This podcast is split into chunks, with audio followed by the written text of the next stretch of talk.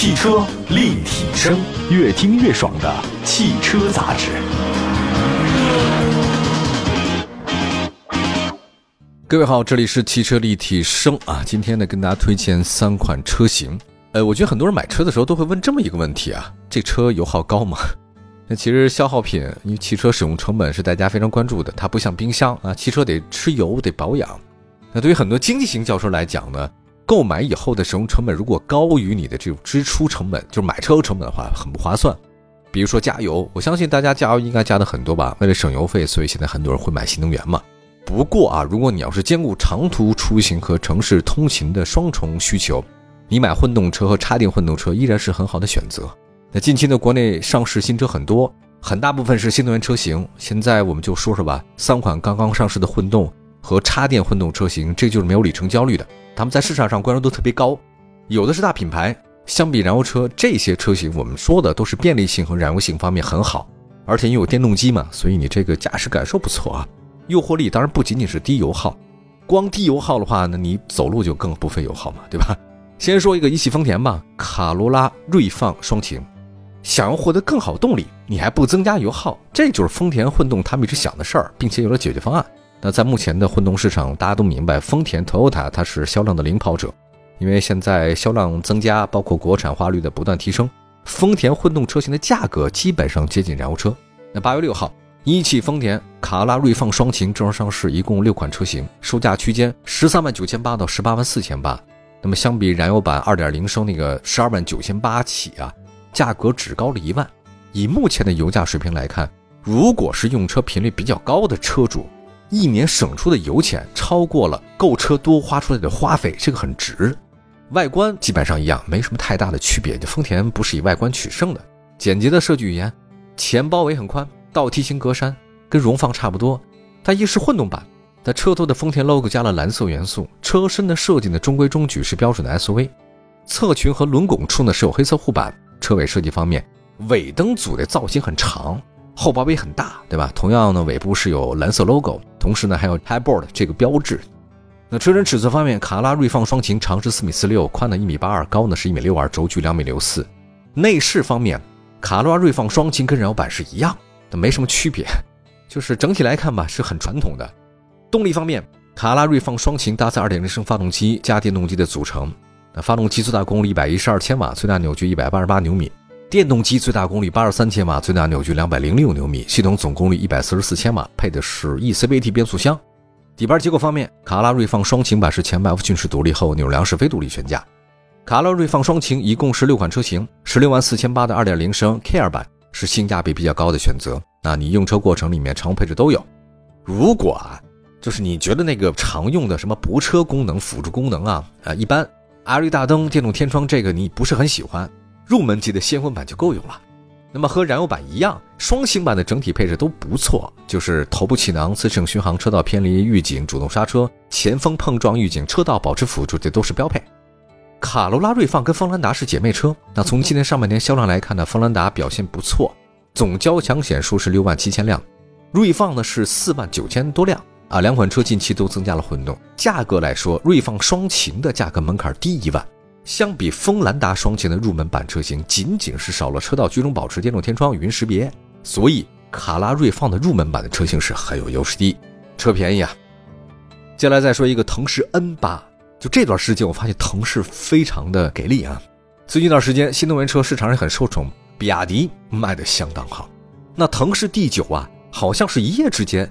哎，它就成功跻身了中高端 P V 市场的销量榜前列，Number One，跟 GL 八 PK 去了，还赢了。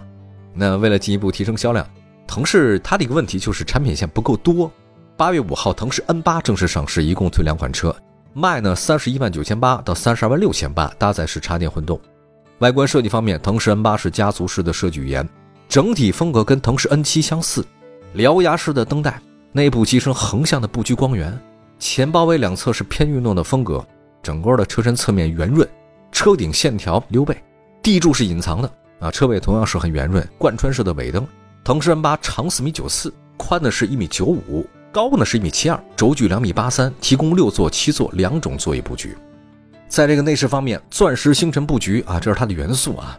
座椅和门板呢又很不规则的钻石切面，副仪表盘呢原来是实体按键，现在是一体式的这种触控了，导入了一个无线充，侧面呢加入到了软包和金属饰条。那腾势 N 八第二排呢是液晶触控屏，你可以在那儿操控空调啊。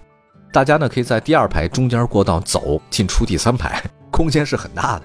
那动力方面，腾势 N 八搭载的是 DMP 超级混动系统，包括 EHS 电混加 1.5T 消云，百分之四十点一二的高热效率发动机，前后双电机综合功率三百六十千瓦，总扭矩呢六百七十五牛米，零百加速时间四点三秒，最低核电状态油耗六点四五升，还配备了云辇 C，可以主动对悬架阻尼调节，并且提供九十千瓦的快充。那么从产品定位来看呢，腾势 N8 和比亚迪唐 DMP 有明显的市场重叠，两款车很像。那未来的话呢，应该腾势 N8 会跟比亚迪唐 DMP 呢较较劲。呃，据我所了解，腾势未来三年可能会七八款车型吧，所以产品线应该非常丰富。而他们做车非常快，而且很懂市场，这就很强。那么接下来的话呢，我们再说说全新的雷克萨斯 LM 来了。汽车立体声。各位好，欢迎大家继续关注，这里是汽车立体声。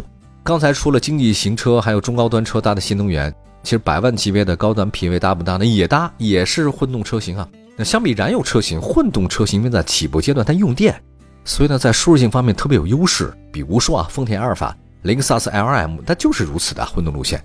八月七号，全新雷克萨斯 LM 三五零 H 七座卷牙版的正式上市，售价一百一十九点九万。那同时还公布两款车型的预售价。四座浴室版一百五十八万，呃，六座的尊崇版一百三十八万。大家知道御驾亲征的御，世界的世，您都把世界都御了，那肯定是一百五十八万啊，不能低于一百万。外观设计方面，全新 LM 呢是基于打造理念叫做雅逸尊荣。雷克萨斯的电气化美学，纺锤式的前格栅，X 的造型，配合一大尺寸的风挡，MPV 的设计。